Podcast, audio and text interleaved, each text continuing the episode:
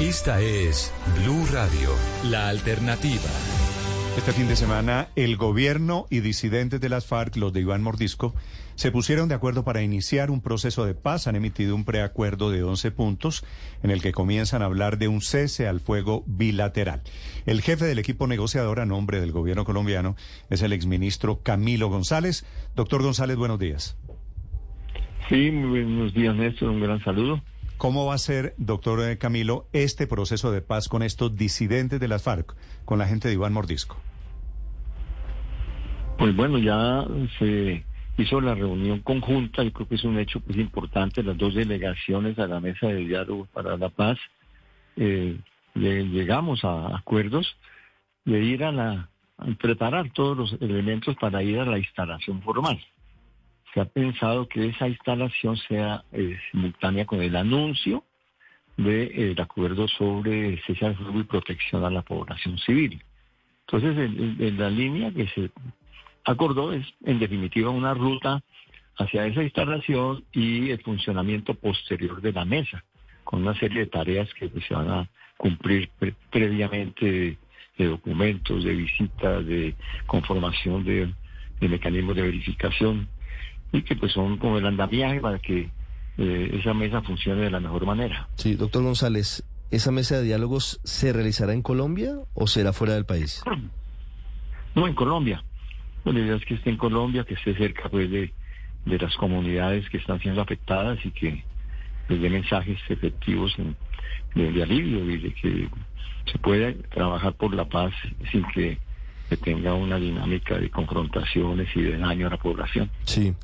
Existe hoy, sé que, sé que usted como jefe negociador del gobierno debe ser optimista, pero existe hoy una verdadera voluntad de las disidencias de cumplir con el proceso hacia una eventual dejación de las armas? Se lo pregunto porque lo que vemos en las últimas semanas es un recrudecimiento de sus acciones en el Cauca, en Argelia, en el Bajo Cauca, en Anorí, en Arauca, incluso amenazaron a, Leonardo González Perafán. Eh, ¿Existe una verdadera voluntad de las disidencias de buscar un verdadero acuerdo de paz? Pues ese es el punto de partida, ¿no? Por supuesto que se va a una mesa de conversaciones sobre la base de, asumir la buena fe en los compromisos. Y por lo pronto, pues lo que tenemos es, eh, una intención de ir a una mesa con cese al fuego, con protección a la población, con una subordinación o acogimiento completo del derecho internacional humanitario con todo lo que eso implica, que hay que trabajar sobre ese, sobre esa base. Ahora, el, asunto de, de la denominación de la acción armada, pues ese es un presupuesto de la solución política. La solución política implica eso, implica el tránsito de acciones ilegales a la completa legalidad un elemento fundamental es el, monopolio de las armas por parte del Estado. Eso tendrá que tramitarlo en la mesa, es, eh, pues, eh, es de los temas, uno de los temas que tendrá que estar en la agenda que se va a tratar pues una vez instalada la mesa. Sí, doctor González, pero hoy el problema que tienen las comunidades, por ejemplo, el caso en Arauca, no son combates entre el ejército y el caso de la disidencia. Allí hay una situación particular, es la disidencia de las FARC con el ELN. ¿El cese a fuego lo están pensando bilateral o de tal suerte que incluya una tregua de la guerrilla de la disidencia de las FARC con otros grupos también? Pues por lo pronto lo que se ha hablado de, de, de bilaterales pero también pues es necesario que se trabaje para que cesen esas confrontaciones de grupos irregulares. Pues ya se han dado algunas experiencias en el Mandarina Medio, en Catapungo y en otros lados de treguas entre estas organizaciones, el ELN con el Estado Mayor Central o la, bueno, con la Segunda Marquetaria menos, pero eh, pues ese es el camino, porque lo que hemos tenido durante este año y desde tiempo atrás son más confrontaciones armadas entre grupos irregulares que con las fuerzas del Estado. Es una situación de disputa eh, de influencias de territorios, de economías, eh, y eso es pues, muy crítico porque afecta mucho a las comunidades. Pero hay que trabajar sobre el supuesto de que los ceses bilaterales, en la medida en que vayan andando, tienen eh, implicaciones en la disminución de confrontaciones o además se crean mecanismos el que existan en mediación, en mecanismos de monitoreo con participación de instancias internacionales, eso tendrá que ayudarnos a disminuir violencia. Yo creo que pues trabajamos sobre esa hipótesis y sabemos que es difícil, pero es un reto que tenemos que afrontar. Sí. Eh, señor González, ¿cómo es lo de la invitación a Simón Trinidad, extraditado en los Estados Unidos, para que haga parte de la mesa de diálogos? Pues sobre eso no se habló en, en las reuniones que hicimos de la mesa de diálogo, de los integrantes de la mesa de diálogo. Ellos no colocaron ese tema, pero bueno, lo he escuchado con fuerza eh, en estos días. Es un asunto complicado, ¿no? Porque no sabemos si, si Simón Trinidad quiere integrarse con el Estado Mayor Central de la SAR o, como ha sido también eh, anunciado, buscar la ruta de la Jurisdicción Especial para la Paz, que es la ruta del Acuerdo de La Habana. Entonces aquí estamos, como quien dice, con una cantidad de supuestos que no están resueltos y pues es un camino muy incierto y no se han presentado todavía peticiones formales. Lo primero es escuchar al mismo Simón Trinidad y sobre eso no hay ninguna noticia. ¿El gobierno va a buscar contacto con Simón Trinidad para preguntarle sobre la petición que hizo alias André y el jefe de la negociación por parte de las disidencias? Pues hasta la fecha no hay ninguna definición al respecto. Mm. Ellos lo que han solicitado es eh, una gestión del gobierno ante las autoridades de los Estados Unidos para que puedan tener una conversación con Simón Trinidad. Esto es un enredo, pero esa es la situación que hay a la fecha.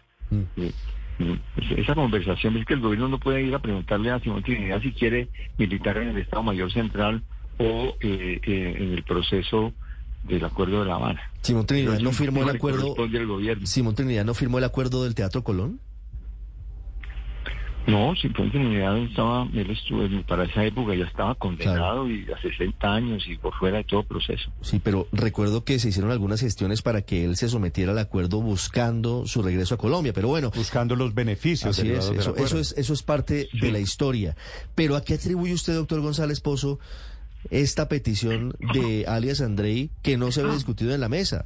Casi que del cubilete, casi que del sombrero del mago sale esta petición. ¿Esto no eh, pretende ponerle palos a la rueda de la negociación? No, no, yo lo interpreto más bien como, como una movida política. Eh, porque pues si Simón Trinidad les llegara a aceptar, pues eso les daría mayor legitimidad y, y- y representa- representatividad. Creo que esa es, esa es la aspiración, aunque pues por supuesto pueden haber otras, pero a primera vista es eso, ¿no? Sería un más político si logran eh, tener de su lado a Simón Trinidad. Sí. Yo lo veo difícil por las historias que hay en este país, pero pues eso Do- no, doctor no- no Camilo. nos corresponde a nosotros especular. Hablando de estos disidentes de las FARC, ¿están pensando en un cese al fuego o cese de hostilidades? ¿Cese fuego o qué? ¿O cese de hostilidades? No, estamos hablando de cese al fuego, cese de hostilidades y cese de toda acción de daño pues de eh, a la población, de protección al derecho internacional humanitario y medidas especiales a la población civil. De eso se está hablando. ¿Y quién lo verificaría? ¿Cómo? ¿Quién, quién sería el garante? ¿Quién lo vigila? ¿Quién establece el Ah, no cumplimiento? sobre eso pues hay una hay una, una, una- un diseño de un mecanismo de, de, de- de verificación de monitoreo que eh, estaría integrado por la misión de Naciones Unidas en Colombia además por me- mediando un mandato del Consejo de Seguridad de las Naciones Unidas y también de la de la misión de la MAPOEA la Iglesia Católica y, y la- el Consejo Mundial de Iglesias. Es una instancia de, de mucho de mucho reconocimiento y de mucho compromiso, porque es que Doctor Camilo, ¿por qué es que? importante en Naciones Unidas, que es el Consejo de Seguridad, le hace seguimiento cada tres meses a los procesos de conversaciones y de implementación de los acuerdos en Colombia. Y en el último Consejo de Seguridad trataron el, el- la- las conver- el tema este de, de las posibilidades de conversaciones entre el gobierno y el Estado Mayor Central y en la resolución dijo el Consejo de Naciones Unidas que eh, evaluaría en su próxima reunión para eh, autorizar a la misión de verificación él hacer ese monitoreo y estar pendiente para hacer una especie de árbitro y velar porque eh, efectivamente se apliquen los acuerdos. Vale, nuevo proceso de paz con los disidentes de estas FARC que son un brazo de las que ya se habían desmovilizado hace siete años. Doctor, Doctor González, gracias por acompañarnos esta mañana. Feliz día. Bueno, feliz día, muchas gracias. Sí, Néstor, solamente un dato. 8.40 minutos. Simón Trinidad sí se sometió a la JEP, firmó el acta de sometimiento. Es decir, Simón Trinidad hoy reconoce el acuerdo del Teatro Colón. Por eso llama mucho la atención que alias Andrei eh, lo esté pidiendo como negociador de estas disidencias. La, paradoja es, si ya está desmovilizado y fuera de eso está preso en una cárcel de Estados Unidos, ¿por qué va a participar o por qué habría de participar en el proceso? Diferente caso al de alias Gafas. Alias Gafas, el carcelero de Ingrid Betancourt, también se sometió a la JEP. Ah, pero el hombre quedó libre. Ese reincidente. Y volvió a delinquir. Y ahora, lo eh, estando preso, lo piden como negociador y seguramente va a quedar en libertad. Como si no hubiera pasado ya un proceso de paz. 8.40 en Mañanas Blue.